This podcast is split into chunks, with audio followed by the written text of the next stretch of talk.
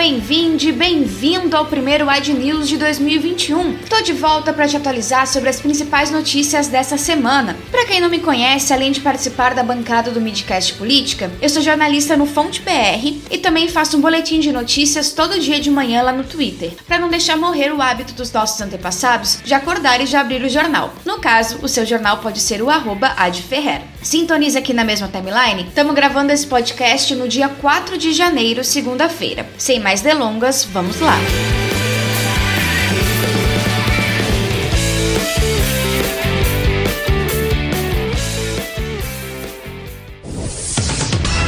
hipoteticamente ameaçando. Para fechar 2020, Bolsonaro não podia deixar de cometer o quê? Ameaça, né? Porque depois de crime de responsabilidade é a coisa que ele mais gosta de fazer. Explico. Na live de quinta-feira, 31, Jair Bolsonaro resolveu falar de um caso hipotético de um filho de um membro do Ministério Público do Rio de Janeiro que teria sido delatado por tráfico internacional de drogas. E aí ele pergunta, abre aspas, o que vocês fariam? Aprofundariam a investigação ou mandariam um filho dessa autoridade para fora do país e achariam uma maneira de arquivar esse inquérito? Fecha aspas. Mas é aquele caso hipotético, né? Aquela ameaça hipotética. Agora já é hora das vergonhas internacionais, porque o presidente ganhou um lindo título no finalzinho de 2020. Se isso faz de nós um páreo internacional, então que sejamos esse páreo. Ele foi eleito corrupto do ano pelo Organized Crime and Corruption Reporting Project, um consórcio de jornalistas investigativos do mundo inteiro. Parabéns, Jair Bolsonaro, é todo seu.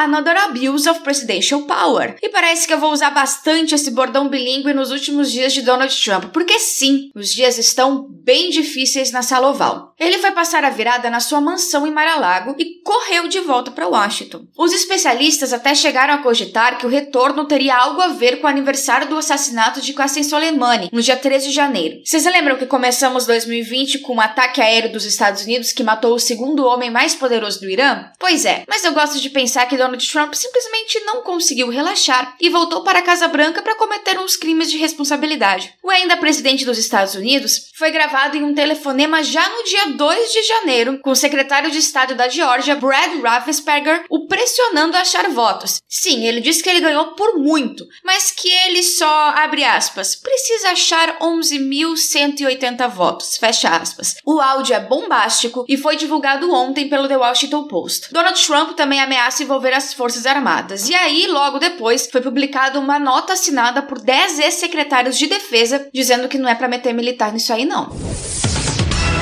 E ontem foi um dia particularmente difícil. Nancy Pelosi foi reeleita para o quarto mandato como presidente da Casa dos Representantes, e durante a sessão, o republicano Chip Roy também colocou os colegas de chapéu de alumínio contra a parede. Ele contestou a posse dos republicanos que alegam fraude nas eleições. Sem esquecer que dia 6, o Senado e a Casa se reúnem para certificar a eleição. Alguns republicanos eleitos nas duas casas dizem que não vão certificar, e durante a semana toda, trampistas prometem tomar as ruas do país. Isso sem esquecer que dia 20 tem a posse de John Biden, que por conta da pandemia vai ser virtual. And now you can say you're fired.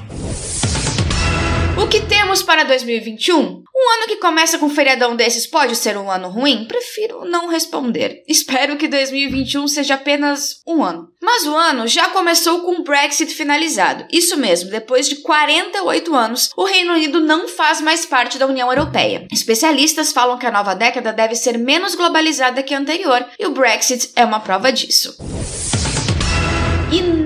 Da vacina, bicho. A gente acabou de falar no Reino Unido e eles já começaram a aplicar a segunda vacina. E a gente ainda aqui em 1910 discutindo se a vacina funciona ou não. E muito pior, com o presidente sabotando a vacinação, como se isso fosse um jogo macabro de The Sims onde o dono do jogo pode matar todo mundo que tá ok. Pois essa semana, Bolsonaro vetou trechos da Lei de Diretrizes Orçamentárias para esse ano que protegiam as despesas com vacinação caso o país precise fazer contingenciamento. Despesas no combate à pandemia, à pobreza e também despesas destinadas às ações de fiscalização das terras indígenas perderam a proteção. Sem esquecer que esta semana o presidente nadou com homens másculos e heterossexuais no litoral de São Paulo e jogou futebol com os brothers. Tudo isso enquanto o Brasil passou três dias seguidos da semana registrando mais de mil mortos por dia, números que a gente não atingia desde setembro. Esta semana também, a nova variante que foi encontrada primeiramente no Reino Unido, a B117, foi confirmada em dois pacientes em São Paulo. O Ministério da Saúde acredita que, na melhor das hipóteses, deve começar a vacinação em 20 de janeiro ou 10 de fevereiro na pior. Mas já falaram que ia ser março, abril, maio, ninguém bem sabe. Mas, como venho dizendo, a segunda onda tá aqui e tá dando caixote. Fiquem em casa, se cuidem e até semana que vem.